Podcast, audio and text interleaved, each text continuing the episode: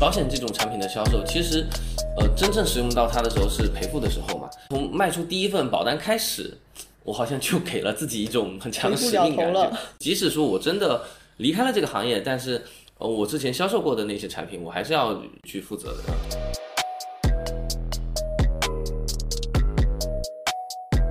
有问题就营业，学习从提问开始。大家好，我是喜欢小妙和小黄人的陈宁七。大家好，我是喜欢吃冰激凌的老黄。大家好，我是喜欢打游戏的孜然。今天是我们录制的第九个问题，是和保险相关的。上一期我们和自然有提到跟游戏相关的一个议题，呃，但是他其实还有另外一个身份是保险经纪人。我们来了好几次他的公司去探讨跟保险相关的一些问题。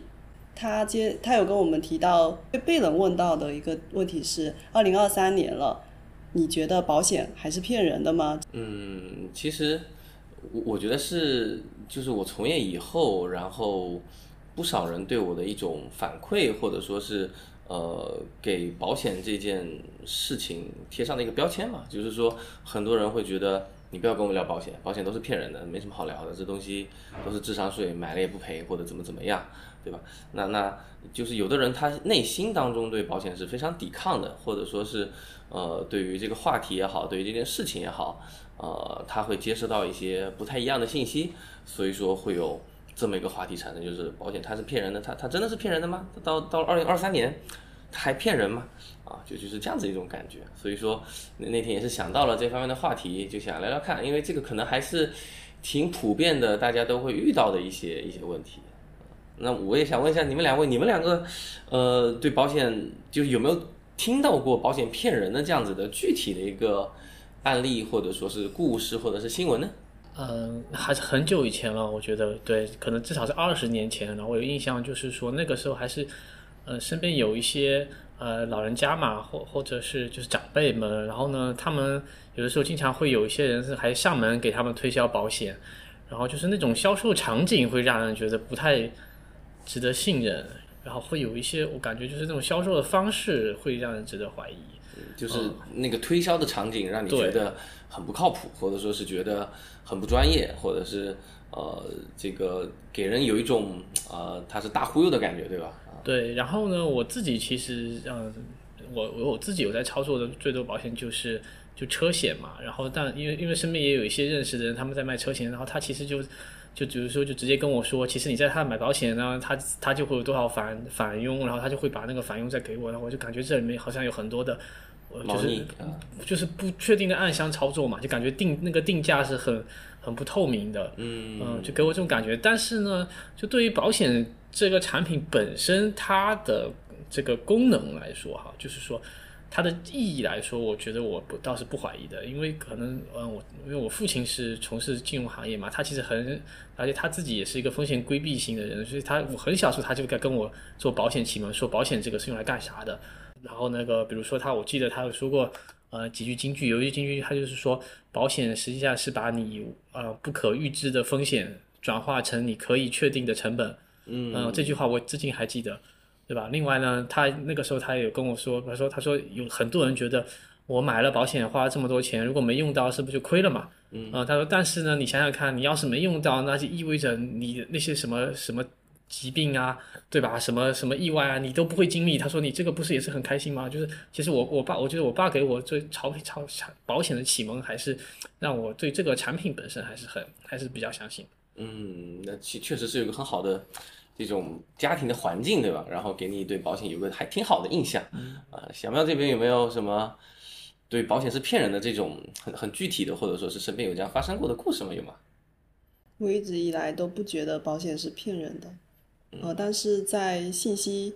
接收层面上，比如说新闻啊，或者是很多媒体平台上的报道会显示出什么保险诈骗，或者是。呃，很多老人家买了什么险，买了什么东西之类的，这种信息上面会有一些干扰，会觉得保险是骗人。但是于我自己而言的话，我不会觉得保险是骗人的。嗯，因为它是一个，我觉得它好像是属于正常的一个保障的系统下面的一个点吧。嗯，那看来今天跟我聊天的两位都还是挺认可保险这个 这个这个这个产品的，对吧？呃，我我的感觉是这样子的，就是说，其实呃，特别是媒体也好，不管是传统媒体还是现在的自媒体，呃，把保险骗人的这种话题。拿出来去做宣传的时候，它就很容易获得流量和很容易获得爆点。嗯，呃，举个例子，就曾经像我忘记是是浙江卫视还是哪个卫视了，反正也是一个卫视类的节目做的一个类似什么什么幺八幺八黄金眼之类这样子的一个栏目，呃，帮一个客户去。呃，做理赔，然后那个客户说自己得了什么什么病，然后呢买过保险，但是保险不给理赔，然后呢从头到尾下来就是说这个保险公司怎么这样，这也不赔那也不赔，他是不是骗人的？大概是这么一个呃具体的一个一个一个节目嘛。那从我们从业者的角度去看，呃，这个案例他他到了最后。他都没有对这个患者或者说对于理赔的那个人的具体的病种有个很很准确的描述，就是他到底得的是什么病，我们不知道。第二个，对于他买的产品，我们也不知道到底买的什么产品。所以说，呃，其中是有很多的信息不对称的地方在的。呃，然后就是他可能更多的是在在我看来就是，呃，把一件很很不清楚的事情讲得更不清楚了，然后然后。套上了一个保险是骗人的这样的一个标签。那事实上，呃，其实如果说他买的是一份重疾险的话，他的病种在我们的重疾的呃病种当中，那确实会得到理赔。那他不得到理赔的原因，就是在这个病种的定义当中会有一些呃细小的这个理解和解释上的一些区别，就是他认为。我得了病就应该赔，但是保险合同当中并没有你这个疾病的这个这个理赔的范围，所以说他认为我应该赔到的，呃，最终没赔到，那他认为是骗人的。那这个问题其实我觉得不是保险本身的问题，更多的是什么呢？更多的是在前期购买的时候，呃，业务员或者说是我们的教育或者说是我们的宣导的问题，就是我们没有很清楚的告诉他，你买了这份保险到底什么地方能赔到啊？那就是这样子的问题，其实。呃，给大家在后续理赔的时候造成了很多的困扰啊，这这这个也是为什么会有保险是骗人的这样子的印象出现，因为早期的时候，呃，可能十年、二十年前卖保险或者买保险的时候，呃，像黄老师这边说到的那种，呃，宣传或者说是推销的那种形式是偏多的，大家更多是通过一种人情的方式，呃，在你家。今天来拜访你，天天给你送东西，对然后送完了以后就说：“哎呀，我这很好，我这很有用啊，什么都能赔啊。”他其实甚至连业务员本身他都不是非常清楚我的这份产品，他自己可能都不知道。是的，是的，是。那其实，在早期的时候，确实存在一些产品是非常的不好的，或者说是那些产品的责任是非常糟糕的。糟糕到什么程度呢？糟糕到它虽然是赔付疾病类的产品，嗯，但是这个疾病要重到连死了他都赔不出来。天呐，就就是非常非常苛刻的条件，就是我既要求你的身体指标是到这种程度，又要求你的生活质就生活的行为方式是是到这种程度，就是你你这也不行那也不行，就很严重很严重，严重到你可能挂了都达不到他描述的那个状态。那这种产品当然会被人诟病，当然会被人呃抨击，或者说是给人留下不好的印象。那这也是。我我感觉就现在我要还的债哈，就就是当时可能欠下了太多的债，呃，有很多这样子不好的印象留在大家心里了，然后给人有这样子的感觉。呃，现在的话，其实呃，保险是骗人的，其实也是会有这样子的案例出现。呃，这种案例更多的出现在什么方面呢？就出现在。理赔的时候，就当我们买一份产品的时候，我们首先是希望它能够呃保障我们未来出现风险的时候呢，能够给我们保障。那那当然用不到是最好的，对吧？那如果说在真正我们遇到风险的那个时刻，我发现我买的保险产品它并不能起到相应的作用，啊，我我们就会非常的失望，或非常的啊这个这个愤怒啊，觉觉得我们当时买到了非常坑爹的东西。那这边还有一个故事是。去年疫情的时候，嗯，呃，疫情的时候，我们当时有去销售疫情险啊，嗯，那疫情险当中有几部分责任，一个是关于这个，呃，疾病的那个叫做隔离津贴的，嗯，就是如果说你呃因为新冠然后被集中隔离或者说强制隔离了，然后呢每天能够获得赔付啊，这个是它主要的一个责任。那它次要的一个责任就是如果你确诊了。它也能给了我们一些这个金钱上的赔付啊，它是两部分的责任组成。那呃，我们当时销售和购买的时候，我们主要冲的是津贴的部分去去购买，因为我们担心啊，我出个差或者外出一下，结果就被隔离了怎么办？那那那非常头大，对吧？那那有有个津贴的赔付是很不错的。结果呢，到了去年十二月的时候放开了，那津贴这个事情就不存在了，因为它的津贴赔付要求是有有有那个叫什么来着的街道或者说是这个呃疫情相关的防疫部门去出出示证明，那你都放开了就不可能有证明了。是那那有些人他就看到了，哎，不是有确诊赔付吗？那确诊赔付当中，实际的操作就是说，他也需要提供一些证明，但是是在那个当下，你需要提供的证明过于复杂啊，他要医生的盖章，要确诊的报告，那这些报告其实医生都不愿意去出具，因为可能有各种各样的就是凭的健康码的那个不是不能得到赔付的啊。那这部分的话，也是一个呃信息差的一个部分，是啊就是说，呃，我们认为我们确诊了，可能我们很简单就能赔到钱，但事实上。呃保险公司设置了一个非常高的门槛，是那这个门槛就给我们造成很不好的体验，那这种体验就会给我们给保险留下一个很糟糕的印象。可可以理解。我在想，其实我经历我我我自己实际经历过的赔付非常少，就但有一次印象很深，就是那个航班延误险。嗯，就是有一年我在广州夏天哇非常热的时候，然后那班航班还延误了，就是就是我们只有第二天才能走了，所以这肯定已经超过了那个四个小时嘛延误期。好，当时回来的时候我们就是呃要去我就要去理赔嘛，然后当时呃保险公司要我们提供一个航司提供的一个延误证明。但然后我我我开始我当时想是不是这个证明去找航司拿也很烦，结果发现其实航司那边对这种证明已经是完全是 SOP 了，嗯，就是你我只要我只要在它系统上输入一个航班号是什么，它自己自动就出来了，嗯，所以当时的过程我觉得哎呀好哎好像还挺容易嘛，就拿一个？就拿可能也许也许对航司来说操作这种延误险呢已经是比较相对高频次的事情了，嗯所以他们已经把这流程做出来了，然后当时就把这个呃就就拿那个材料就也是就是全部线上呢就提供就转给保险公司那边，他马上很快就收到赔付了。嗯，所以我我可能我个人来说，我的保险的这个经验一直都还挺好，还挺不错的，是吧？对，但你如果我刚才想象，如果刚才思思刚才说的，你在疫情期间也好，我想那个时候其实大家各方面压力都很大，对吧？然后你这个时候还要去医院找医生给你开这个证明，那真的是一件非常困难的非常困难的事情困难，甚至而且你你要你要做这件事情，你可能付出的这种各种成本哈，你如果转化成人民币的话，可能觉得还还不如不去。还不如不去，因为当时确实是有个客户找到我说他他是确诊了，然后问我能不能赔到，然后我当时就非常的为难，因为他发烧发了四十一度，我让他现在去医院吗？那问题是你现在不在生病的状态下，你又开不出确诊证明，就你你必须是我当下是有病的，然后到医院当中，然后如果说是严格的这个按照医师协会那边的规章的话，可能你需要一些 CT 的诊断证明才能够开出这个确诊的这个报告，那医生基本上是不让的，呃不不会去做这件事情的，呃所以说。保险这件事情，或者保险这个品类啊，它它它虽然是一个金融产品，它是一个金融工具，但是它是一个基于信任或者说是它非常依赖信任的一种产品，因为我们去买的这个东西就是一纸合同嘛，对吧？它其实，在合同生效的过程当中，只要我们没有出险，它是没有任何收益，或者它就是一张纸，对吧？那呃，在当我们用到它的那个时刻，呃，能不能如实的兑付，就是非常重要的一个环节，那这体验感也是非常重要的。是，嗯，那再往下的话，就是说，呃，骗人的这种说法，或者说是我我作为一个业内人的这种感觉哈，那那确实说，保险公司在某些地方是有非常多的坑，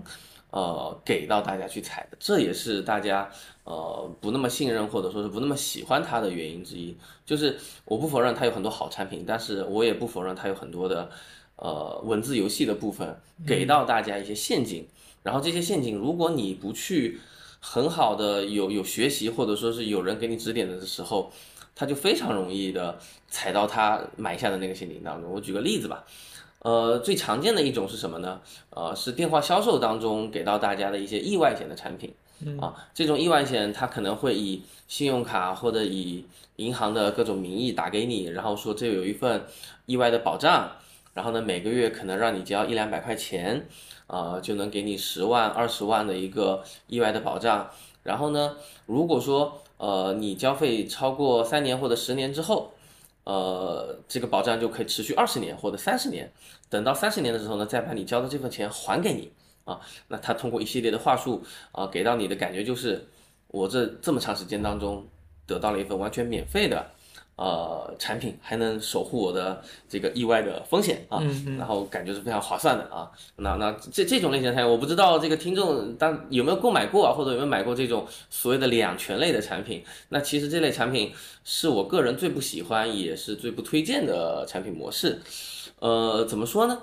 它其实是利用了大家的这种心态，就是好像我买这个产品是不要花钱的，最后的钱能够还给我们。那事实上，你可以把它拆分成呃两个不同的产品去看待。比如说我刚才举的例子，一个月两百块钱交十年，然后呢三十年的时候把你所交的费用还给你。我们可以做一个数学上的计算，一个月两百块钱，一年就是多少？两千四百块钱啊，一年两千四百块钱的保费。对，那相应的。如果说是另一种类型的产品，就是没有返还的类型的产品啊，一年如果要十万的额度的话，可能只要五六十块啊，这是一年的价格，它是两千四，这是五六十块，基本上不在一个量级上的，是非常非常便宜的一个状态，甚至呃九十块钱的那个意外险就能保到三十万的额度啊，就就可以非常高的一个杠杆。那剩下的那一千九百多块钱跑哪去了呢？你可以把它理解成十年一千九百块钱买了一份理财，OK。买了份理财，到了三十年的时候，给你的收益，收益是什么呢？就是它原来的本金。OK，那那会不会觉得这样子去想的话，就非常的不划算？因为前面购买保障的部分，我花了更多的钱，后面理财的部分，我得到了更少的收益。那它把它结合起来，我们就觉得很划算。但是我们认真的拆分开，它就是完全不一样的两个东西。原来还可以这样买啊！对，就就就是，其实这就是保险公司两全型的产品是它最赚钱的一类产品。就是说，呃，它通过人们的这种，呃，思想上的一些一些一些误区，或者说是一种一种贪便宜的这种心理，然后植入到了这个概念，然后玩了一个文字游戏，让我们觉得很划算。那事实上，呃，其实是不划算的。我刚才脑子里突然冒出来了一个，是我们可能在这么众多的保险。公司和产品里面，我们可能也是不是也需要一个某种大众点评类的东西，来，对吧？就是可以至少先避开一些比较明显的这种坑吧。嗯，肯定是需要。现在其实这种类型的东西已经有了，呃，它其实就是我这个身份叫保险经纪人嘛。那大众点评其实它就是能够在上面自己去查看、自己去购买、自己去筛选，对吧？对。呃，或者说还有评星、评分之类的这样子一些功能。那从一八年后面开始。就有非常非常多的所谓的互联网的这种保险平台，包括什么呢？包括不知道大家有没有听过像惠泽网、小雨伞，呃之类之类，还有咔嚓宝这样子的一些互联网平台。那还包括什么呢？包括一些线下的这种经济代理的平台，包括所谓的大同、明亚、永达里、宝通等等等等不同的这种公司。他们的作用就是什么呢？手上有非常非常多的保险公司的资源跟产品，然后可以给到大家自己选择的一些空间，并且帮你做一些筛选。嗯，那，呃，我或者我再追问一个问题哈，就是因为大众点评它实际上是用大众的反馈，就是它是它是用众人的反馈来去给商家做评价啊。那从某种意义上，我可能会觉得它的可信度是相对比较高的，因为众人一般不会去踩坑。嗯，OK，那呃，如果在保险公司保险的这个这个领域里面。呃，其实还是说有几家公司出来，或者有几个平台出来说，我为大家去选，那是不是在这几家公司或者几个平台，他们是不是也会有自己的某些倾向呢？就假设说，比如说，哎，这个平台它跟这一家的保险公司特别好，他就会特别去推这家保险公司的产品。呃，其实从平台的角度上来看，它没有必要说跟这家保险公司特别好去推他们的产品。其实，呃。我们更多的是在同一个嗯相同的这个这个基础上去同同同时竞争，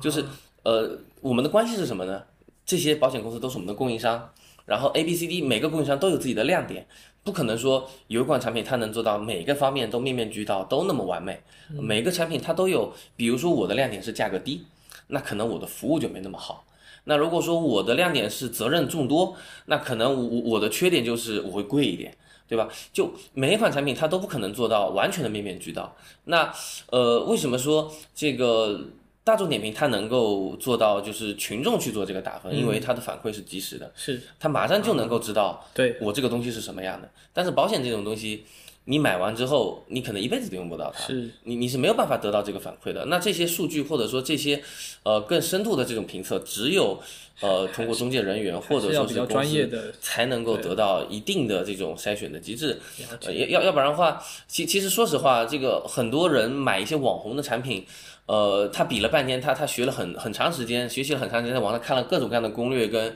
跟东西，但是。呃，他还是不如所谓的专业的这种经纪人员来的专业，因为感觉这里的信息差还是还是非常大的。因为呃，你可能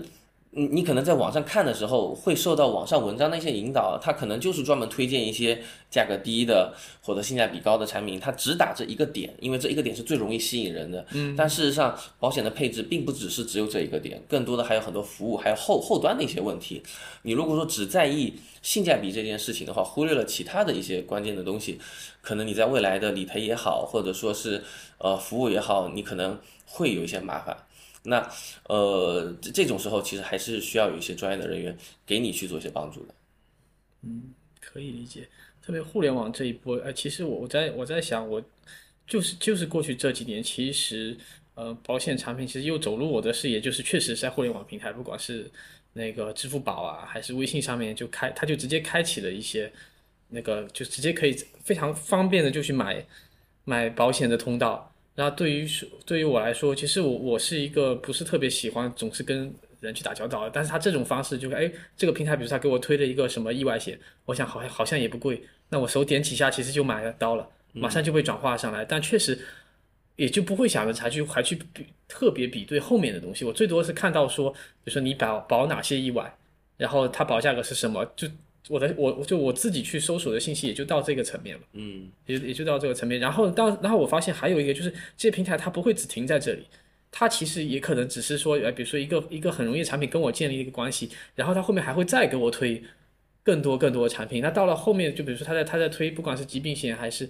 呃什么寿险那些时候，我其实我发现我就没有这个精力再去消化它的信息了比。较啊。嗯，就是这我自己的体验。嗯，确确实这也是一种互联网的思维嘛，就是说互联网上它可能会呃通过一些获客的引流的产品，然后先获取这个客户，然后再慢慢慢慢的给他去呃宣导或者说引导他去购买一些客单价更高的产品。那当然，呃每个产品都有自己存在的意义跟价值，我觉得更多的是根据自己的家庭，从自己的实际情况出发，然后去看是否要购买。呃，保险。它当然是有非常多的意义跟作用的。那如果说是脱离自己的实际情况去一味的去购买的话，也不是一件好事，对吧？那呃反反过来的话，就是更多的人是卡在了比如说这个价格的这个问题上，然后他会觉得呃太贵了，然后我我可能需要买便宜的。所以说像刚才的那种情况，呃会受到更多人的一个青睐，或者说是受到更多人的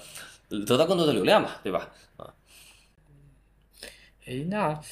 就是我们稍微谈一个再宏观一点点的话题，就是对于整个保险来说，它是希望有更多的人参与了，买了便宜的产品，还是希望说，就是单个客户他能够产出更多？我我倒觉得就是说，这跟公司的定位是有关系的啊。像有一些公司，它就是主打大品牌、好服务，然后它的客单价又会高。呃，同样的产品，它可能会比其他的公司贵个百分之二三十，都是很正常的。那有一些公司就是以这种低价格、高性价比去广覆盖广覆盖去去获客。那获客完了以后，可能在保险公司的背后，它的逻辑是不一样的。呃，像大品牌的公司，它可能偏向于投建呃投资一些更稳健的、更长期的一些标的，因为保险公司收到的钱，它并不是放在那边就拿去理赔的嘛，它肯定要拿去投资，拿去投资以后，因为保险是一种很长期的现金流，对于公司来说是一个非常优质的一种现金奶牛的这种状态，对吧？它能够不断不断的收取保费。那呃稳健的公司的话，它可能收完了之后，它可以去规划更长远的项目。那有一些公司的话，它通过非常激进的策略，在短期内收到了大量的保费，那它可能会做一些呃相对来说这种收益更高，或者说是他他觉得操作空间更大的一些事情。那当然，这些全部的这些东西都是受到国家监管的，而且保险公司监管是非常严格的。呃，但凡有一些这种不良的倾向啊，就会被国家给叫停或者被监管。前一段时间刚刚有两个公司又被监管了，然后又有被国家注资，那，所以说保险公司还是非常安全的。呃，即即使是呃它在这个框架底下有很多的动作，但是呃我们的客户的利益是不会受到影响，这一点是可以放心。成年期你你你第一次听到有保险这个产品是是什么时候啊？我更想回答的可能是第一次使用保险的经历吧。为什么会选择买保险的话，是跟在工作中的话，你有场地险嘛？因为我之前第一份工作可能是有场地托管的这个性质在里面。那政府单位高会跟你说，你需要整个有财产，好像这个部分要有一些保障之类的，它是有一些规定和要求，那就要买嘛。然后第二个的话，可能是。日常我们也会搞一些户外的活动，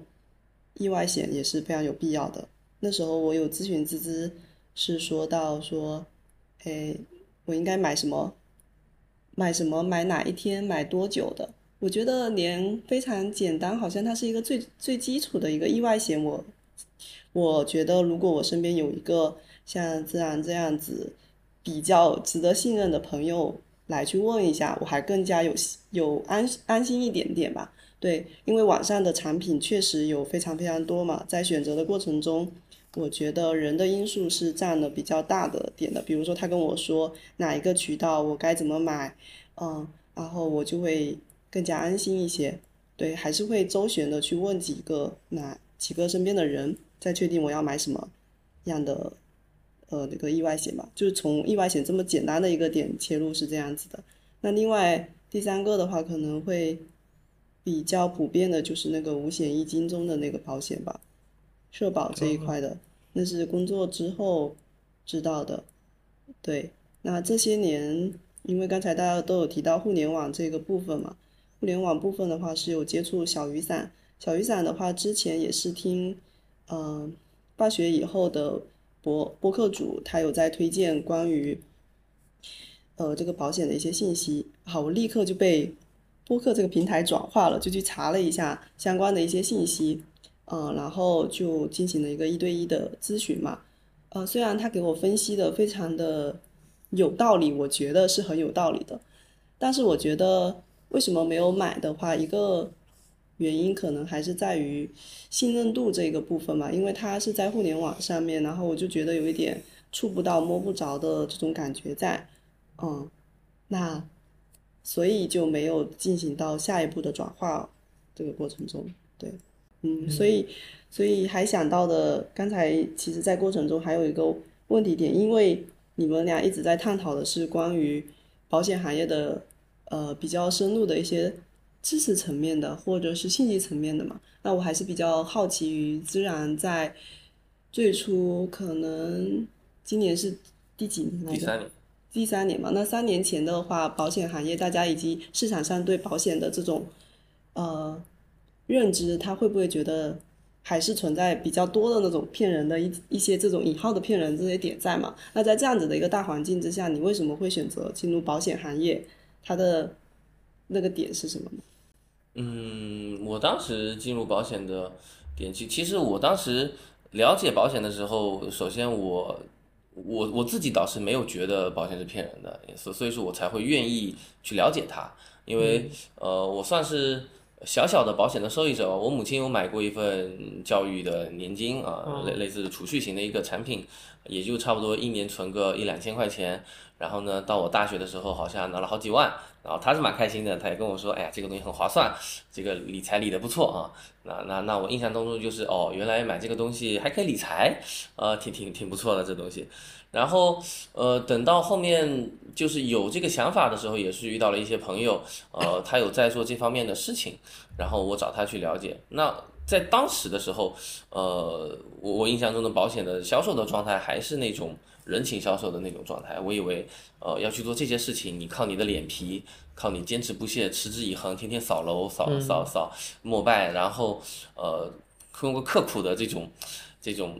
这种精神，然后获得客户之后获取成功，呃，结果聊完以后发现完全不一样。那现在的保险行业其实已经是一个非常细化、非常专业的一个一个一个一个行业了，呃。分成了可能几大阵营吧，就是传统保司是一部分，他们是代表自己保险公司的呃这种销售人员。那另一方面就是像互联网平台或者像我们这种中介平台的这种情况，就是我们手上有非常多的保险产品，非常多的不同的公司。那我们的责任是什么呢？呃，我们有有几个身份啊。第一个像。淘宝、京东的店小二啊，我们可以去帮你去筛选，帮你去这个对比，然后给到你最好的一个结果，对吧？那这时候呢，我们除了店小二之外，我们还是一个咨询顾问啊，我们可以通过你家庭的情况，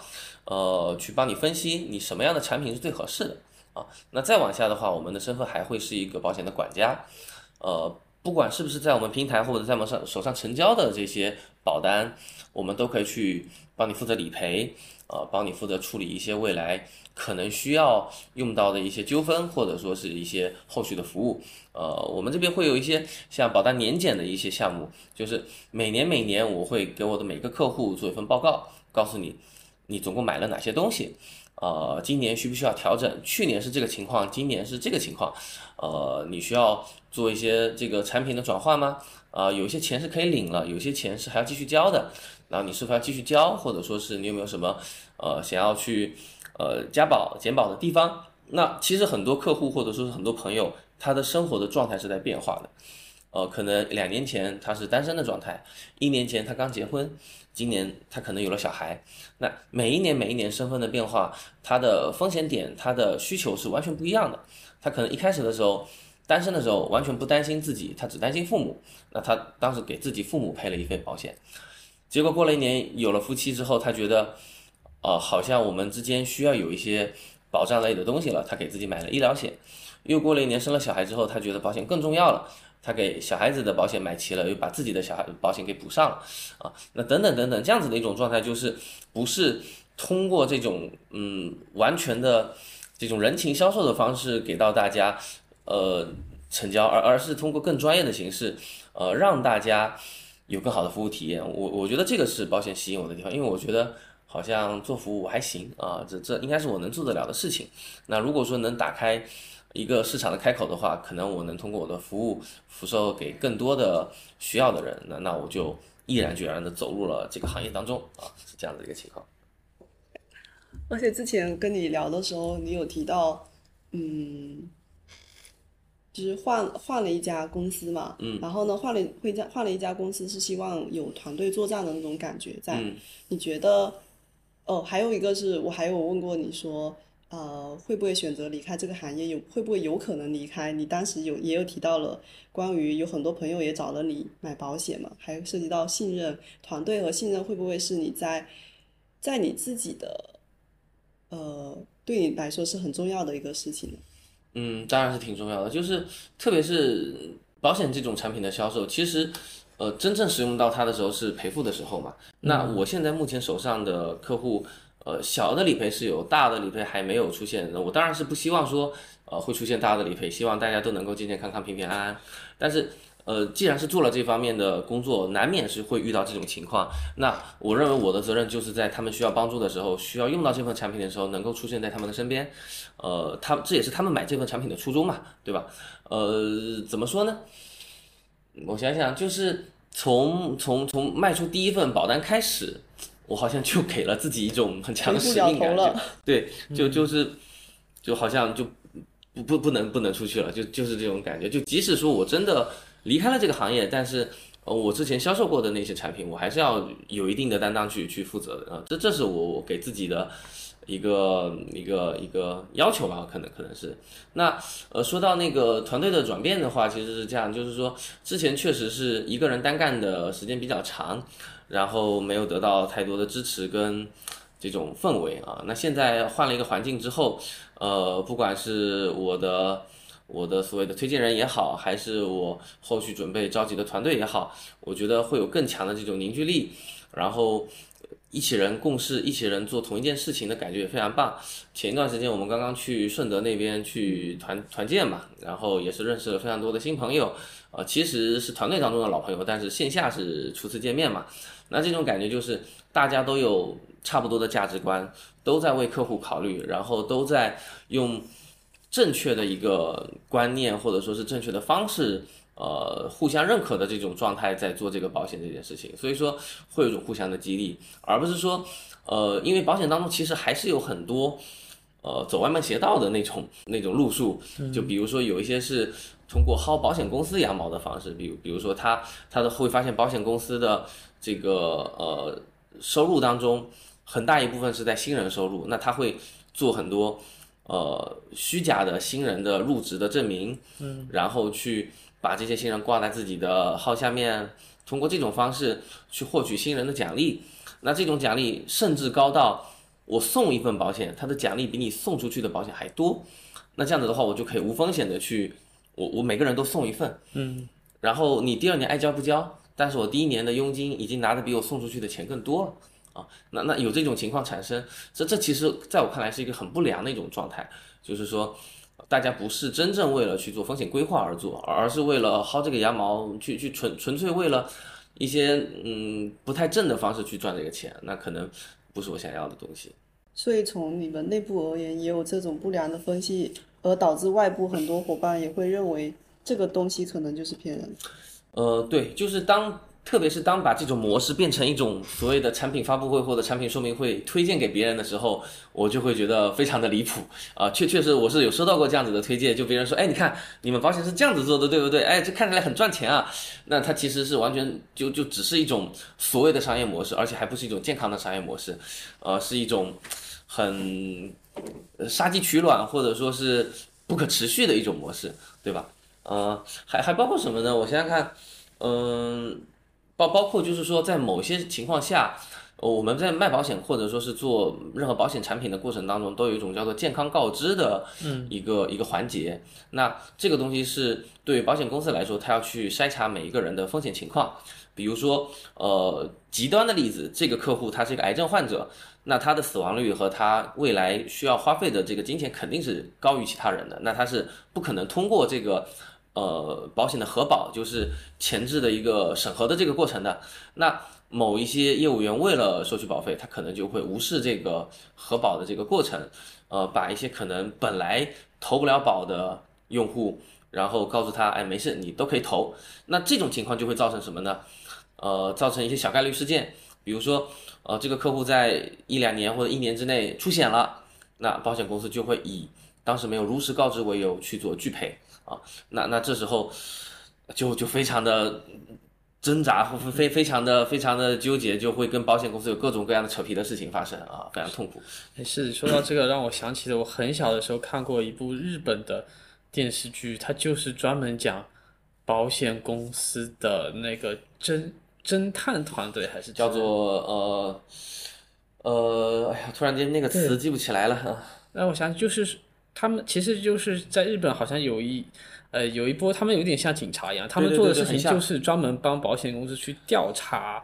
有没有骗保。然后我觉得就就这个题材都已经拍出了一部电视剧，就那个时候我看到我就想，哎，这个行业是不是有很多的这种、哦这这个对吧？就是想要、想要借这个事情是的，是的，是。去去犯罪的。呃，他是这样子，就是这个这个岗位叫公估啊、呃，它它有这样子一个专门的名字。呃，像我我的老东家，他其实是承接了好医保的公估的业务。那公估的人员大多数都是退役的刑警啊，确实是这方面的、有这方面背景的人来做这件事情。那因为什么呢？因为其实像好医保这种体量的呃保险，它除了说要好好的为大家服务之外，它也确实遇到了很多想骗保的人。啊，这也是他实际发生的这个经营的情况。那他要去仔细的筛选谁是我真正需要给予理赔的人，谁是我必须把他给呃阻挡在外，这些不公正的这些这些理赔我是不应该发生的。就对于那些呃呃好好做健康告知、正常投保的人来说，我把那些本来赔不到钱的人给给理赔了也是不公平嘛，对吧？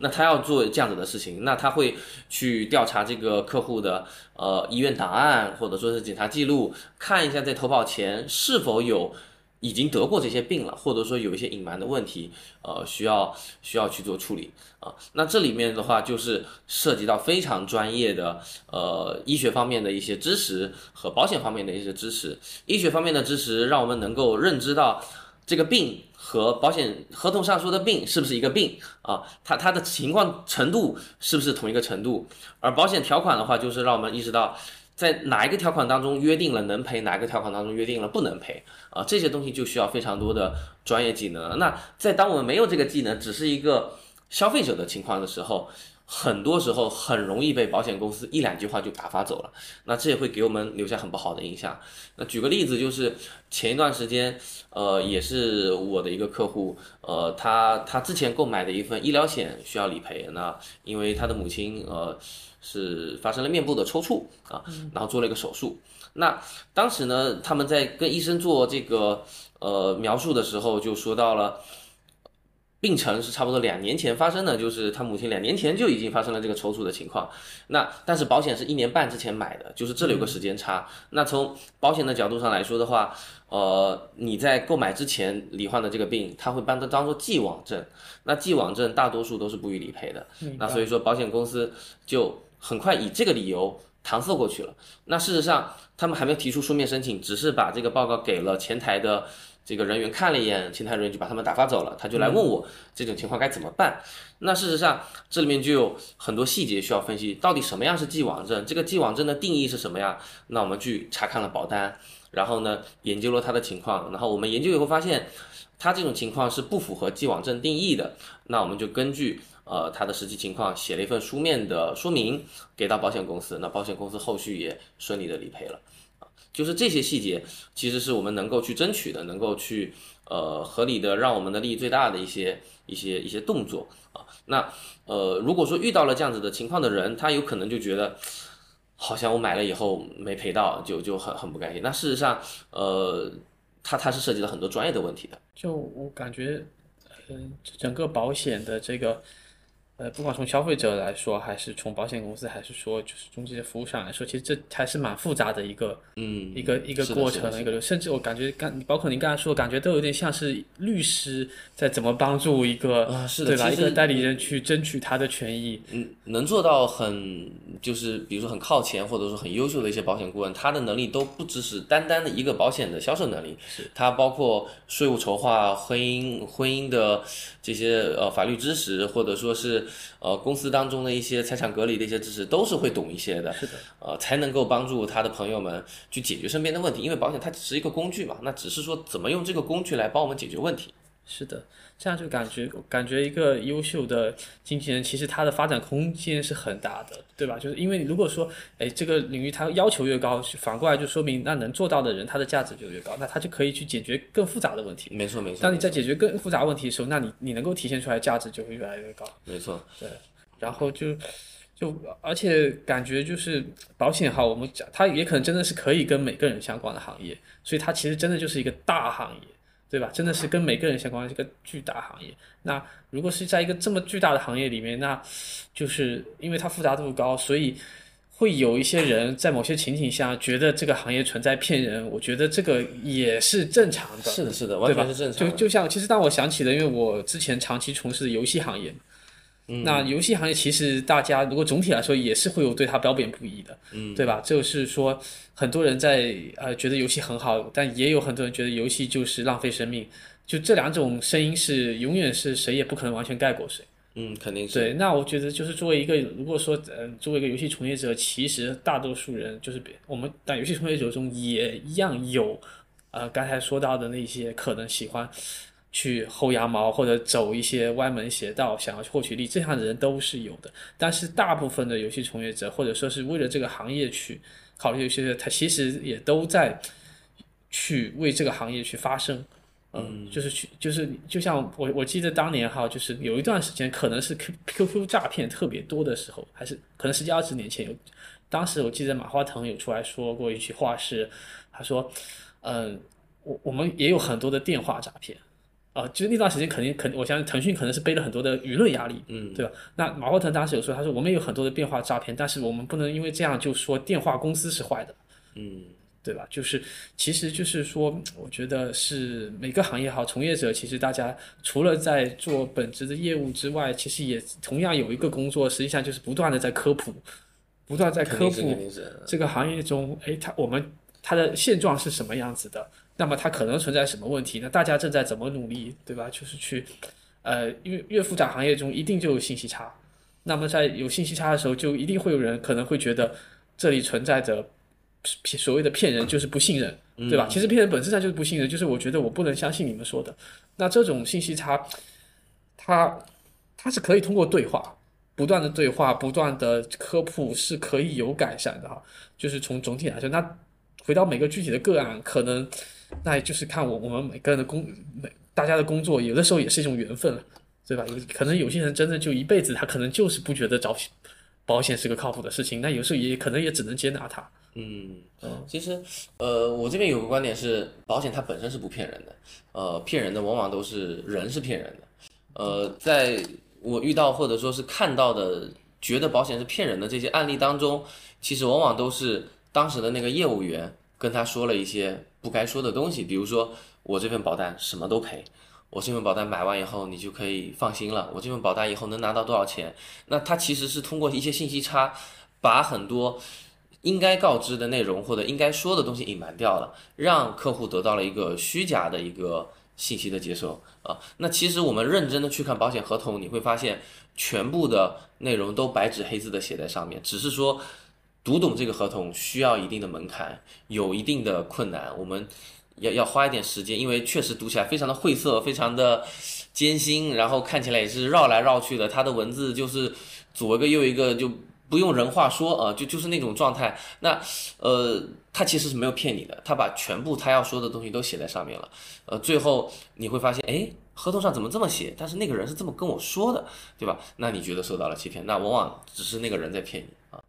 那所以说，呃，我们现在的工作也是尽可能的让大家都知道保险合同上到底写了什么东西，我们用人话把它翻译出来，让他知道。其实你买到的到底是什么？然后你在什么时候能赔到钱？呃，我其实一直在降低客户的预期，就是说我会告诉他这里不赔，那里不赔，这些也不赔。你如果买这个，他只赔那个情况，你懂了没有？啊，是是这样子的一种状态。就我我不会承诺太多的东西，因为我很担心，呃，未来的时候客户跟我说，哎，我当时买的这个怎么这也不赔那也不赔？那其实。他他确实是这一部分那部分，我在买之前已经跟你讲好了，对，然后我会把这些东西全部告诉你，以后你认真想清楚了，OK，这份保险这种保障，这个保障的范围跟角度是你需要的，那我们就呃做做后面的一些一些流程，对吧？呃，我现在现在更多是这样子的一种状态。所以你更多的呃你会去遵守的一些服务原则是什么？因为刚才除到除除了有说到信任可能是一个很重要的点嘛，呃，此外还有什么？嗯，原则嘛，呃，我倒不觉得有什么服务上的原则，可能就是专业吧。就是说，呃，能够用最简短或者说是他能听得懂的一些话，把这些问题说清楚。因为有些每每个人的性格不一样，或者说是认知程度不一样。有些人，呃，听比较书面的语言，他他比较能接受。那有些人他可能更多的是听一些呃大白话的一些一些东西，他他他。听不懂很多什么现金价值、保额、保费这些东西，他他可能搞不懂，他就跟你说交几年钱，然后什么样情况下会赔，他可能这种能听得懂。所以说，呃，我更多的原则就是说，说人话，对，说人话，让大家能够用最低的成本去理解大家的保单里面到底有什么内容，这可能是我要做的事情。那简单就是两个词：买对赔好啊，买买到你对的那份保单，然后在理赔的时候能够快速的。高效的把它赔出来啊，这可能就是我要做的事情。呃，刚才芝芝说到就是降低客户的预期嘛，对吧？其实这个我觉得我相信你这个你其实这个是为了客户的后面理赔去考虑的，对吧？就其实你因为你刚才说到，比如保险，其实你用的时候就是在理赔的时候，嗯，你其实是在在在客户在赔的时候为他的整个整个这个体验周期去考虑的。但是如果是从销售哈，从转化来讲。就是我们越你越降低这个周期，是不是有可能会造成一些可能你原来可能成交的单，它可能成交不了了？嗯，但当然会有一个节奏的掌握，就是说，呃，这个节奏的掌握是我在看到他已经对这份产品比较满意，然后比较清晰会去。呃，确认购买的时候，然后我会在这时候降低他的预期，而不是在一开始的时候就劝退，就是还是会有一些技巧在里面去去去去做这种这种动作的，并不是说，哎，你别买保险了，这保险反正这一部分那部分，这 这不可能对吧？这不可能，我肯定还是根据他的需求去做完他的需求分析之后，认定了他是比较需要这份保单的，然后在最终的这个过程当中，我要提醒他这份保单。最最精准的赔付的情况是什么样的？你这些情况都清楚了吗？呃，因为有很多小的细节，包括什么呢？包括举个例子吧，呃，现在很火的产品叫做百万医疗，嗯，那百万医疗对于我们每个家庭每个人来说都是一个非常好的医疗险的补充。呃，在我们的医保之外，它能够做到什么什么功能呢？就是如果我们住院了，并且花费超过一万元，剩余的部分它是百分百全额报销。上限是两百万到四百万，是非常高的一个上限。那基本上能覆盖我们的呃中大型的病种。但是呢，刚才我的话当中有一个自费一万元以上啊，这个部分我在最后一定会给客户去强调，因为有有些人往往听到的是一百万，没有听到这个一万，但是这个一万我会给他举很具体的例子，就是说一万的病是什么样的病呢？比如说六十岁的白内障，一颗眼睛就是六千，两个眼睛才一万二，然后呢，痔疮的手术住一个星期，五天到三天到五天，这个手术总体费用差不多是七千块啊。子宫肌瘤的手术开个刀可能是八千到九千，这些病都没有达到我们的赔付比例。所以说，如果说你买了这个以后，你要得的病是比这个更大的病才能赔到钱的。如果说刚才说到的那些情况，你认为有保险需要来保障你？或者说你希望在那些情况下得到理赔，OK，那我会有对应的产品给到你这边，你也可以去选择。所以说，并不是说我我就一句话，哎，百万医疗有了以后，你去医院住院都能赔到。那如果这样子话说出去了之后，呃，那就很容易在后续的时候有非常不愉快的体验啊。就是他明明觉得我做个白内障手术已经这么严重了，我眼睛里面都晶体都换掉了，嗯，你还不赔我钱，对吧？但事实上，它可能花费也就那么多啊。那我们是根据花费去来区分这里面的具体的理赔的具体的情况啊。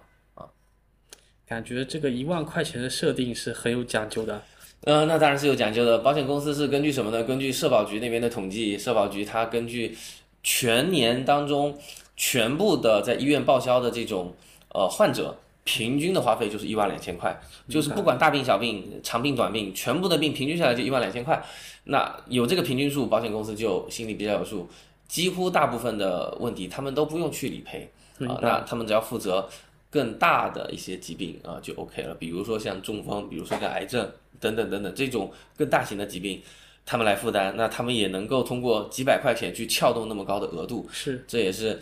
其实你去算肯定是算不过他们的，他们有那么多的精算师在背后，天天拿着算盘在那边算这些东西，呃，就就是干这些事情的。感觉这里真的还是很多的信息差，但是它也不是一个差到完全不能理解哈。嗯，就是有的时候，因为我我有时候我会听到一些比如说法律方面的案例或者什么，我就感觉那个作为一个普通人，我觉得真的。就是不靠律师就完完全没有没有机会是吧？完全没有机会，但但保在保险这边，我感觉就是，哎，如果有一个有一个代理人，他能够有他只要他可他就是他至少还是可以把这些东西变成人化的，嗯嗯嗯，他还是可以把刚才就对，还是可以把保险里的这些复杂的设计和条款变成一个人化，嗯，然后让我们嗯我们作为潜在消费者是是可以理解的，嗯，然后也可以基于这些人化去做自己的判断。嗯嗯我我是觉得说，呃，其实不管哈，就是呃，经纪经纪公司，就是经纪人、经纪公司也好，做再多的工作，其实每一个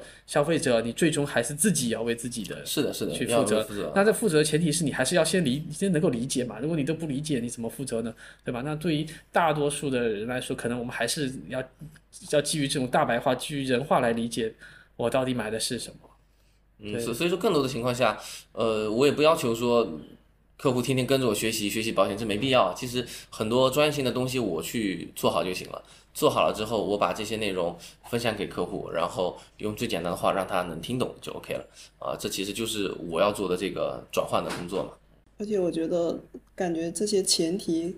重要的是，我要找对一个值得我信任的保险经纪人。嗯，就是信任是还是比较重要的吧，不然他说什么我都存疑的话。那不确定到底是不是真实的，也不是确定到底是不是有用的。信任这个东西也是我在工作当中，呃，会遇到的一个问题吧，就是有没有人对你有没有人对你产生疑问，就是质疑你？比较少，比较少，基本上讲一轮下来，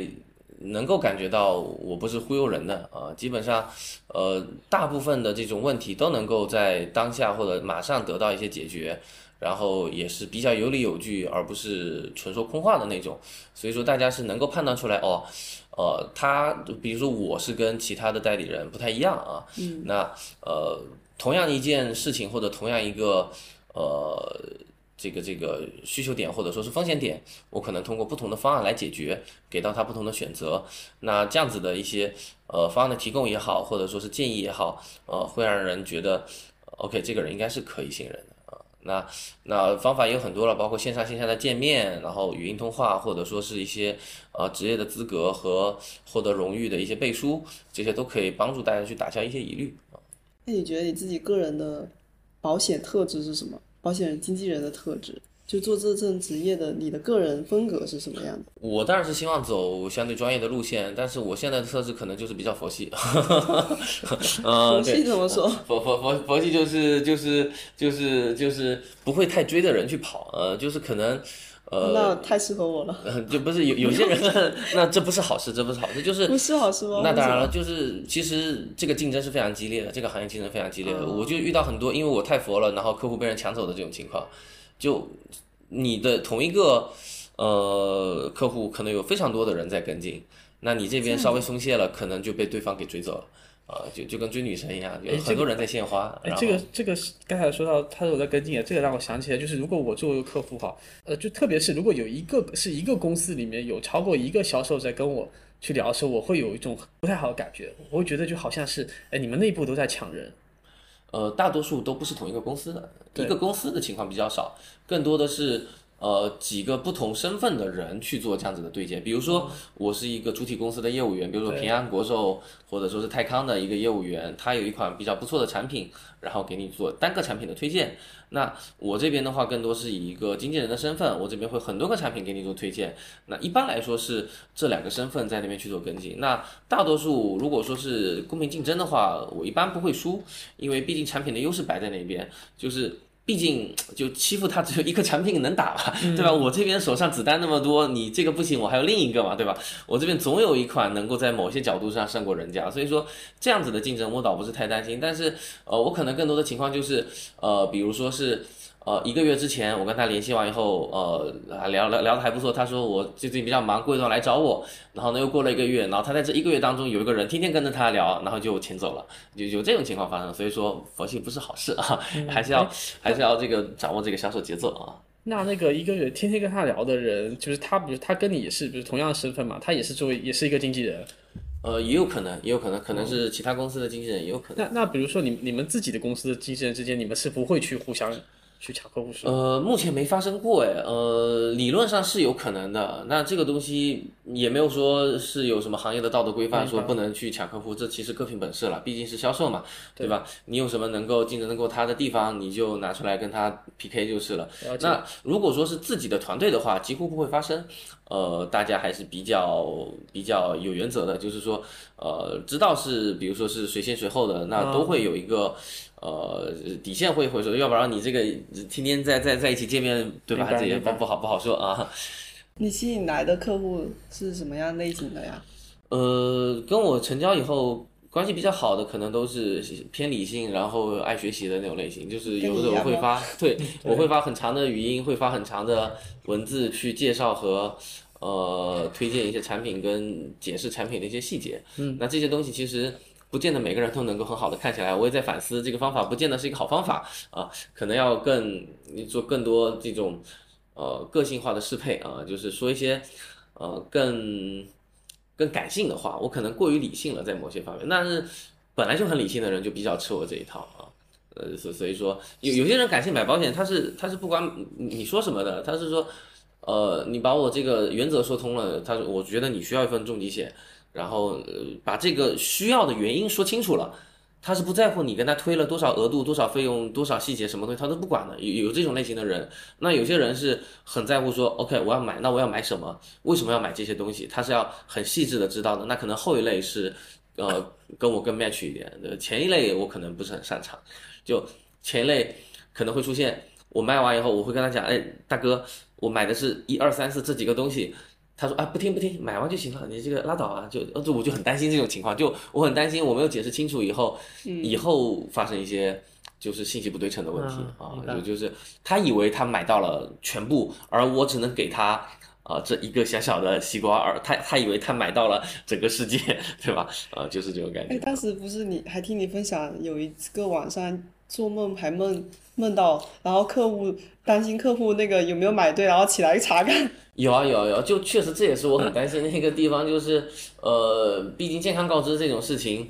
呃，每个人情况都不一样，然后也会对理赔来说是很大的影响啊。那我我就做噩梦，噩梦就梦到呃，这个客户有一个什么结节，然后我没有去正确告知，结果最终的结果就是。稀里糊涂的通过了，然后他出险了以后赔不到，然后就做这样子的噩梦，然后这种噩梦就挺恐怖的，因为我很担心说，如果真的出现这种大型疾病、重大疾病的理赔的话，对于客户来说是非常重要的一笔理赔款。是，那因为我的工作失误造成了，呃，他赔不到钱，那我是重大的失职，那这种这种情况我可能。呃，这社会性死亡很难接受，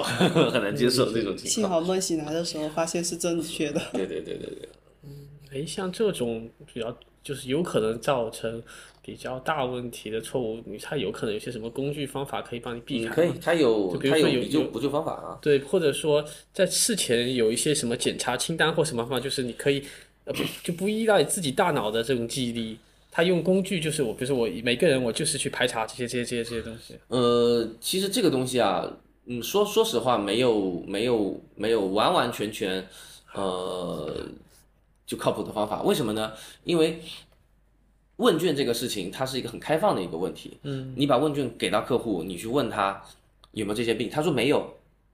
那那就是没有啊。就就如果说一开始的时候我就是当他没有了，但事实上他说没有的时候，不见得是没有。为什么呢？呃，举个例子，就是那个疾病的描述当中会说到很多细致的，比如说肝脏什么什么肾脏 CT 有没有异常，他说的异常，客户也不记得有没有异常了，他觉得这些东西我都很健康。那我现在的做法就是，你把你的体检报告给我看一下，是有体检报告，基本上大差不差，我都比较放心。对啊，那这是一种情况。那还有一种情况是，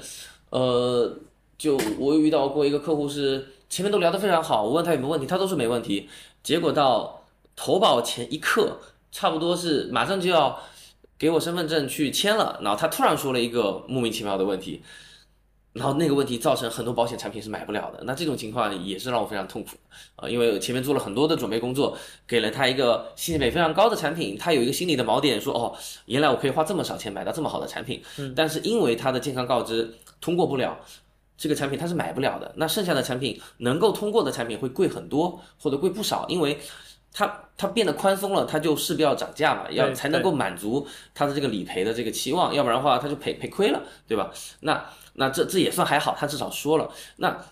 曾经也有同事发生过，就是说客户就不跟你讲，他他自己不在乎，或者说他也经过你的百般提醒，他也。不是很认真对待这件事情的时候，他有一些很重要的事情，他没有跟你讲的时候，他完全没讲，我们也没有办法去，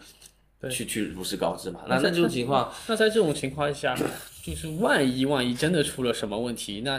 呃你也尽到了你的义务。是我们只能说我们尽人事听天命嘛，就是把我们该做的事情做好。那我现在的话，除了体检报告之外，我还会尽量的去引导，呃。把一些常见的可能出现的一些病种去跟客户说一下，这些这些这些有没有得过子宫肌瘤啊、胆囊息肉啊、前列腺钙化啊，或者说是呃脂肪肝啊之类之类，这些很常见的一些病种，我会给他们做一些提醒。那一些比较罕见的病种，其实不用提醒，因为如果是罕见，他们自己肯定会记得。明白。啊这这种不太清楚的一些问题，他们肯定自己会很很紧张，这东西到底能不能买？特别是这类客户，他反而买个买保险的意愿比较强。因为他觉得自己已经生病了，可能未来生病的风险更高啊，他可能意愿会更强一点。那那这是一种逆向选择的一种过程。所以，如果我们还是回到这个主题，说都到二零二三年了，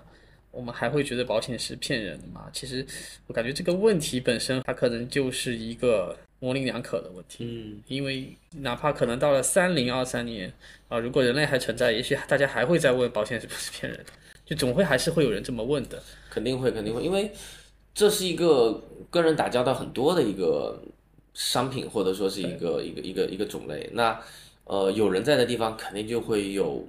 很多的江湖，很多的说不清道不明的问题啊。所以，也许也许一个嗯更真切的问题是，呃，我们怎么在保险的这一个呃这个事情上去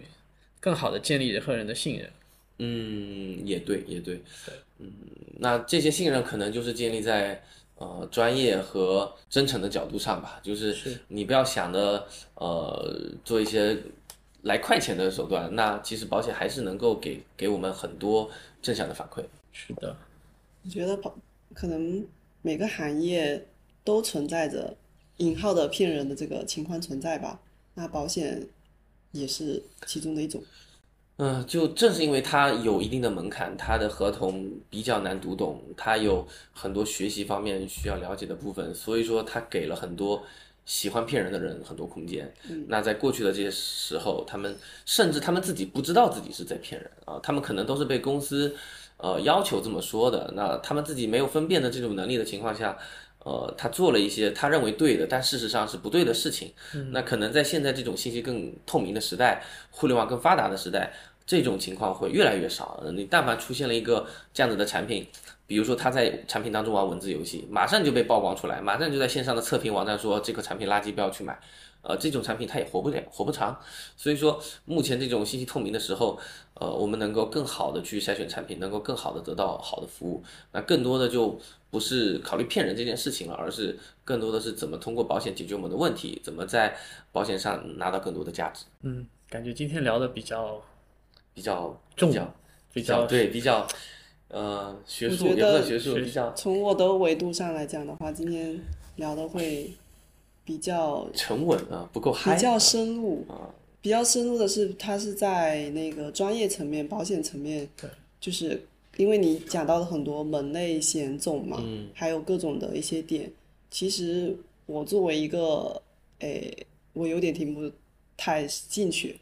当当然是，如果是对保险很了解的群体的话，他可能。